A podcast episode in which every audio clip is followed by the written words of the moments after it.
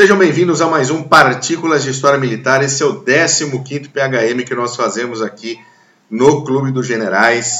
Eu estou aqui com um prazer inenarrável, imenso, na casa do meu querido Glênio Madruga, na Grande Santa Catarina. Meu amigo, muito obrigado pela sua recepção maravilhosa, pelo excelente almoço. Uh, tudo bem contigo? Tudo jóia. Saudações cavalarianas a todos os nossos ouvintes. Prazerzão te receber aqui em casa Comidinha boa, cervejinha artesanal, Rudel, obrigado. Valeu mesmo, torresminho no capricho. Cara, tá, o dia tá bom hoje, hein? Com certeza. E, e você fez a pauta desse PHM de hoje. Positivo. Que é uma pauta que eu não sabia, a pauta Churchill de férias. Olha que belezinha. Ah, claro. Não dá para perder uma oportunidade de fazer uma gravação contigo aqui em casa. Então a gente pensou uma pauta aproveitando o fato de você estar de férias para explorar um pouco a personalidade do Nick, do homem, da lenda, do mito, Winston Churchill. Um cara que viveu a vida do jeito que quis, fez o que tinha que fazer, gostou de fazer o que tinha que fazer e, e o fez muito bem feito nas diversas áreas de atuação. Ah, claro, algumas pisadinhas de bola no meio do caminho, mas quem ninguém, não o faz? Ninguém é perfeito, na é verdade? Ninguém é perfeito. Mas Afinal, ele bebia, fumava e prevaricava aquela uma beleza. Exato. E viveu até os 90 e quanto? Até os 95. Maravilha, até então viveu bem. Muito bem. Uh, fala para mim, qual que é essa primeira curiosidade sobre Churchill? Pois é, a primeira curiosidade é justamente sobre a birita, né? Durante a lei seca nos Estados Unidos, Churchill referiu-se publicamente a proibição do álcool como uma afronta a toda a história da humanidade. Tá errado? Não tá errado. Tá não certíssimo. Tá errado. A função básica, desde os primórdios Aliás, a... cultivo de grãos, era justamente fermentar e beber. Né? Fermentar né? e beber, exatamente. Não era comer. Não, comer efeito colateral. Não, inclusive a lei seca nos Estados Unidos provocou graves problemas de criminalidade. Criaram-se máfias da bebida. Al Capone foi o, talvez o seu ícone, né? O seu, seu parte mais famoso, mas ele está certo, realmente, proibição do álcool é uma afronta à história da humanidade. Uh, a segunda, achei interessantíssima, posso, posso claro, falar essa daqui? Muito boa, eu não sabia. Churchill definiu uma vez o tato com as pessoas com a habilidade de mandar alguém para o inferno de uma forma que a pessoa encare a viagem de frente. É o, o Chan de ser um motivador, né? Ele... Dominar o, querer da pessoa. É, é mandar o sujeito a puta que pariu, o cara ir feliz, e de feliz, frente, forte. Convencido que ele é o melhor cara do mundo de ir pra puta que pariu naquele momento.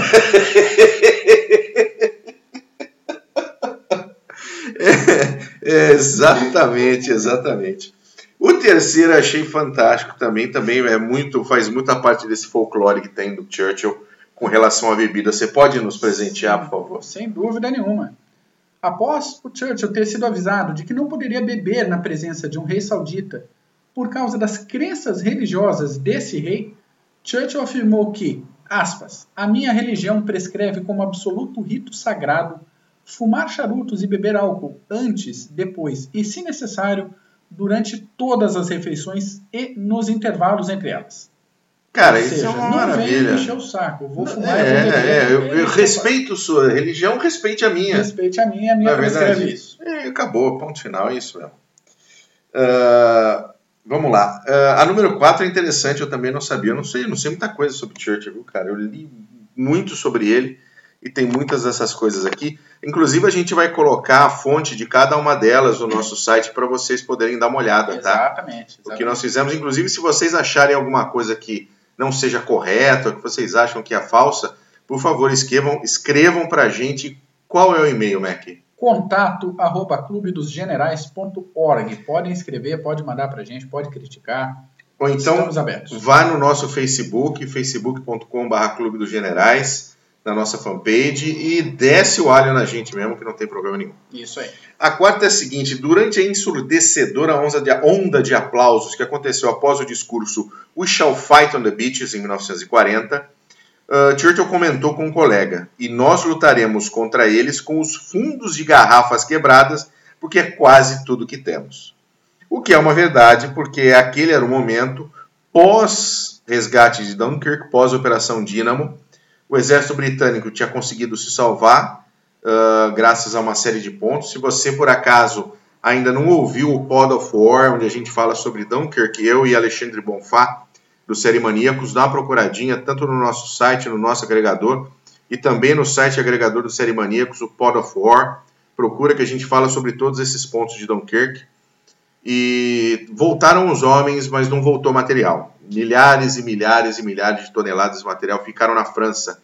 Então, realmente, tudo que eles tinham eram fundos de garrafas quebradas, né? Uma e muita vontade, né? Aí muita vontade, isso nunca vontade. faltou. Tanto Até que a gente... porque os Estados Unidos não estavam oficialmente em guerra ainda. Não, não. Então ajudavam, mas não podiam ajudar com toda a máquina americana que viria depois. Então é coragem, é, é vontade mesmo de Fazer o, o bigodinho. Vamos lá, número 5, Mac. O epitáfio de Churchill afirma que estou pronto para encontrar meu Criador. Se ele está preparado para a grande honra de me encontrar, é outro problema. é Pensa muito... num cara com autoestima em dia. Pensa num cara é. convencido. Puta que eu pariu. Mas é o seguinte, isso não está no epitáfio do Churchill, não, tá, não está lá na, na, no túmulo de Churchill, mas ele falou isso sim. Olha aí, olha, tá, durante, de fonte errada. Durante, durante uh, uh, antes, né, durante os primeiros problemas de saúde mais graves que ele teve depois dos 90 anos, Uh, ele fez esse, esse comentário com certeza. Como é que é esse negócio? Primeiros problemas de saúde após os 90 anos, cara. É, era um cara legal. Ele era um cara. Ele, ele era um cara que ele não fazia exercícios, né? Uhum. Ele tomava champanhe todos os dias, uísque todos os dias, fumava charutos todos os dias, entre 5 e 8 charutos por dia. Pois é, porque eu li esses dias atrás também, agora não estou com a fonte, então não, não vou poder colocar nesse momento no site, mas assim que eu achar eu coloco, que durante a Segunda Guerra ele teve essa consciência de preocupação com a própria saúde e fez uma restrição a si mesmo de que ele não poderia fumar mais de 15 charutos por dia.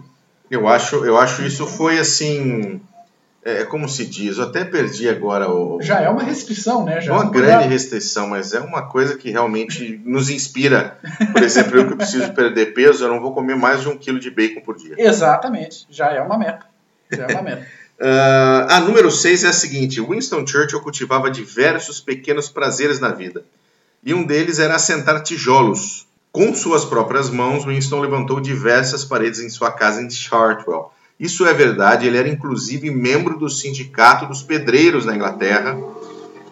Mas, mas o Churchill, ele realmente fazia isso, ele era membro da, do sindicato dos pedreiros na Inglaterra e ele dizia que isso era bom para a, a sua depressão. Olha só. Apesar de tudo, Churchill tinha a sua depressão que ele chamava de Black Dog, o cachorro negro. E assentar tijolos, construir paredes era um dos pontos que colocavam ela na situação. Ele era pintor também, né? Ele era pintor também. Ele foi pintor, inclusive, de muito talento. Ah. Obviamente não era nenhum grande mestre em pintura, mas as suas, uh, as suas pinturas são sempre vendidas a dezenas ou centenas de milhares de libras quando são colocadas à venda. Maravilha, maravilha. Muito bem, próximo, meu querido, número 7. O primeiro uso conhecido da sigla OMG como referência a Oh My God é em uma carta endereçada a Churchill. Interessante que no levantamento de fontes, você, caro Churchill, foi rastrear a carta e a carta é datada do dia 9 de setembro de 1917.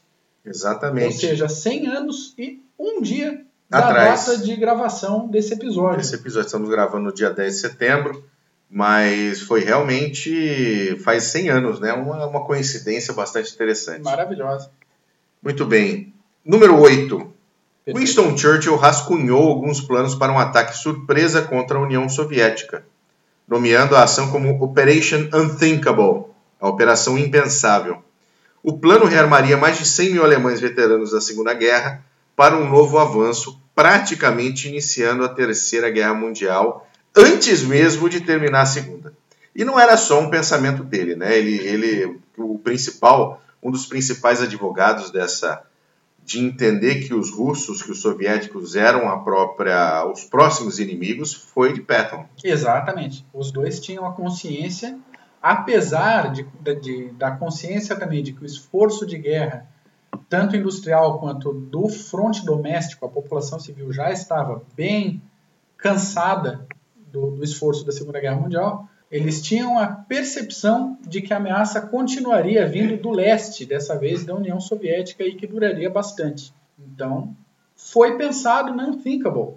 Foi, foi pensado. É, realmente, não, não havia a menor condição da, da, da, da sociedade inglesa, a sociedade francesa ou até mesmo a sociedade uh, americana encararem mais, sabe-se lá quantos anos de guerra contra a União Soviética, que todo mundo sabe, Stalin estava cagando e andando para o seu povo e ia botar todo mundo pro pau mesmo e quer que se foda. Exatamente. Mas... Já deu uma alteração desgraçada quando o pessoal, quando os americanos que estavam lutando na Europa e acabou a guerra na Europa, for, em vez de ganharem o passe para casa, ganharam algumas semanas de folga no Pacífico e alguns em casa e foram realocados para o Pacífico.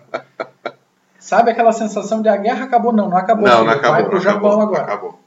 Se isso já estava ruim para os americanos, que entraram em 41, pensa para a Inglaterra que estava no pau desde 39. E muito menos, muito menos pessoas, muito né? menos recurso humano, Recurso então humano e tudo. não dava. não Realmente não ia acontecer.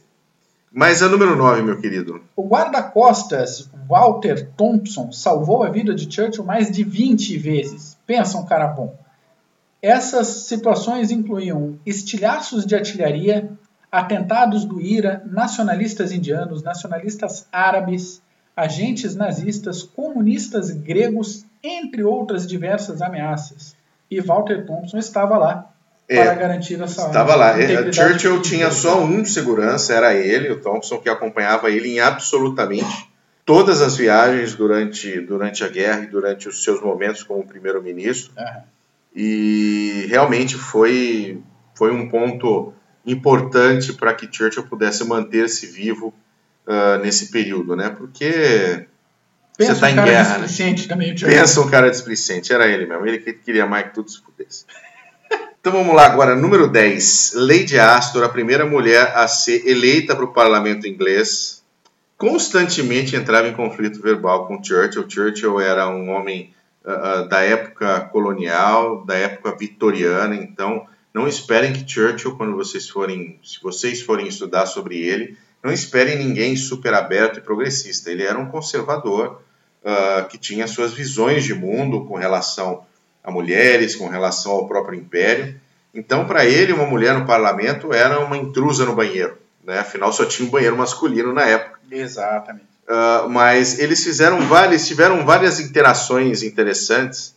Uh, e uma delas, a Lady Astor disse que se Churchill fosse seu marido, ela envenenaria o seu chá. Exato. Ele respondeu: se eu fosse seu marido, eu beberia o chá. É digno. É digno, não É, é? digno.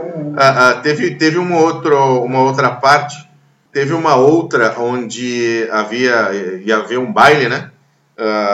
dos, dos, do, no parlamento e ela disse Winston, por que, que você não vem sóbrio, né?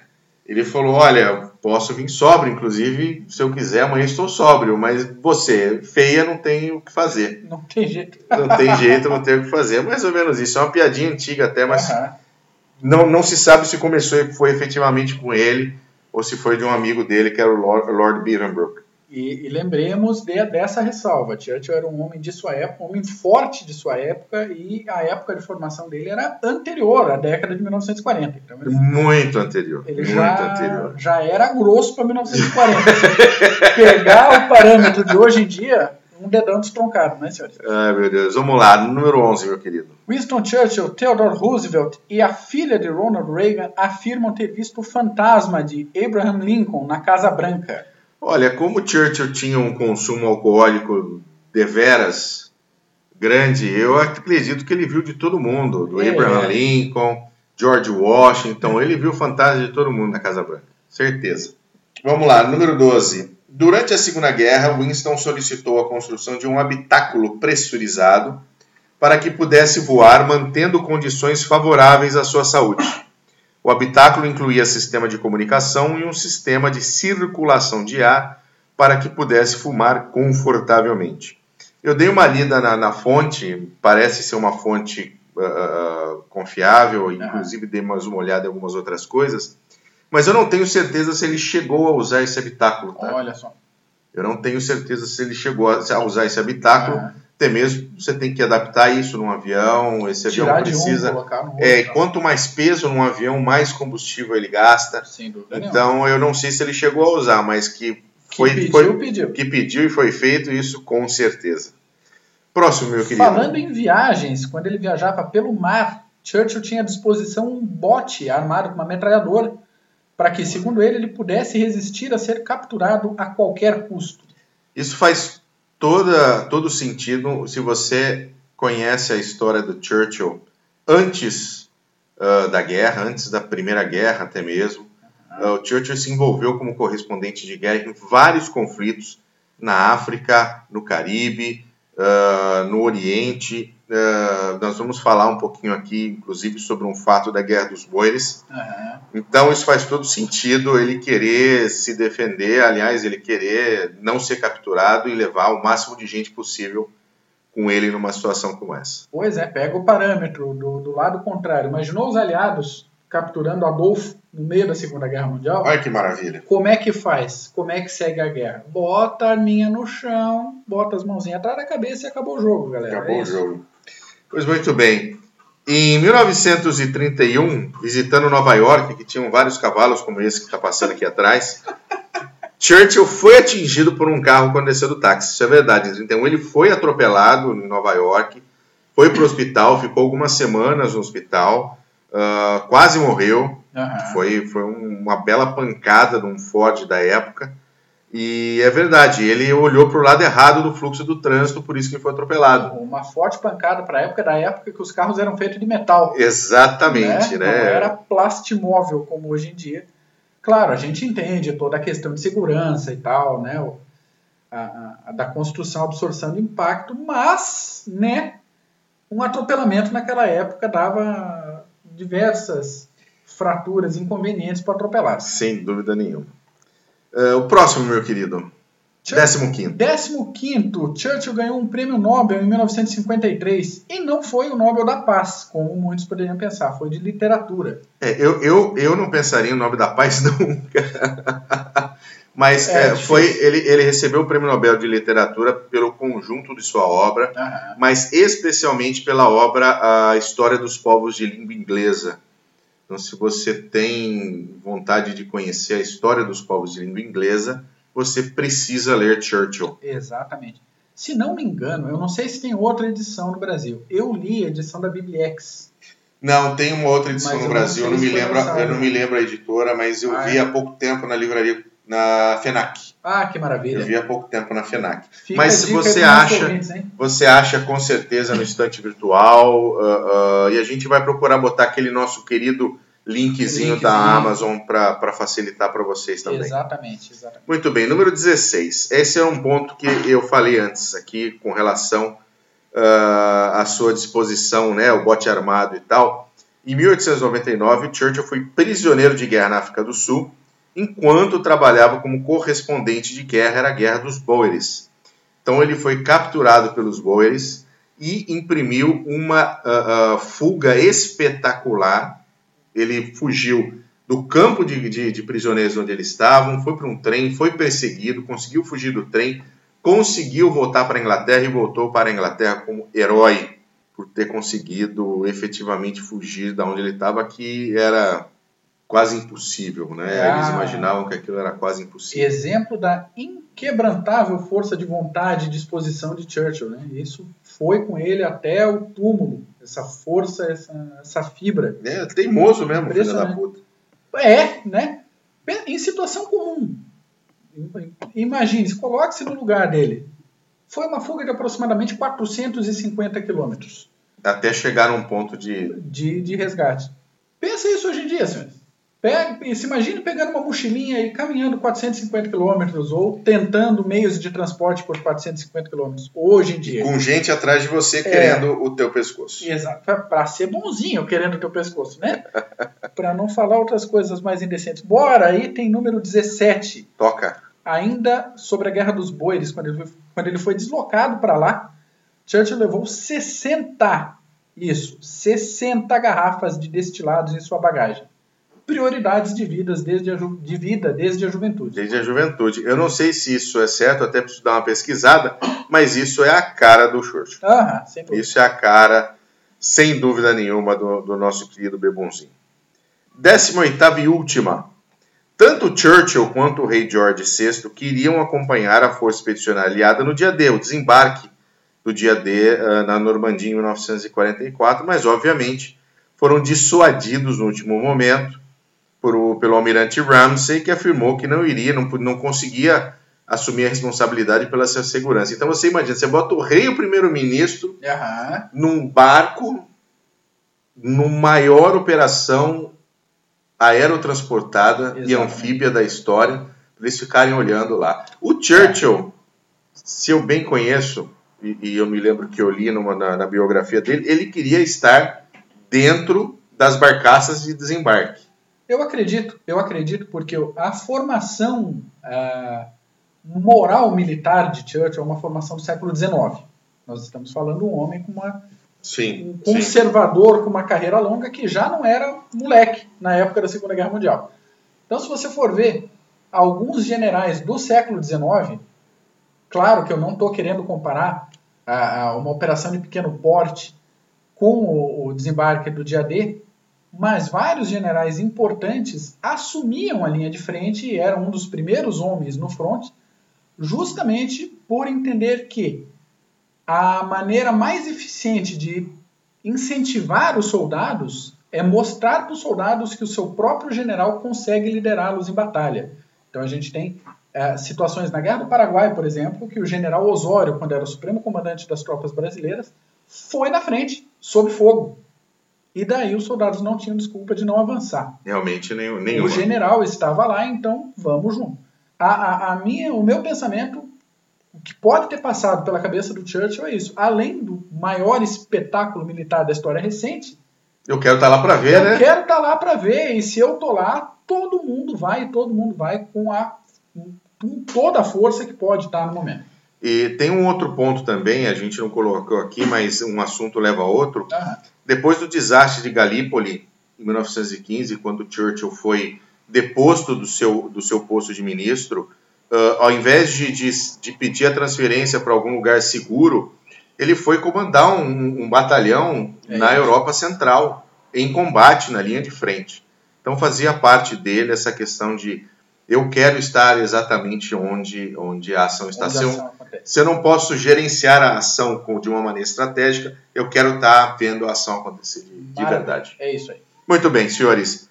Muito obrigado, mais um PHM foi muito feito, meu querido Gleno Madruga, obrigado novamente. Eu que agradeço, prazerzaço te ter em mais um PHM e aqui em casa hoje. Maravilha, valeu gente, um abraço, tchau. Valeu.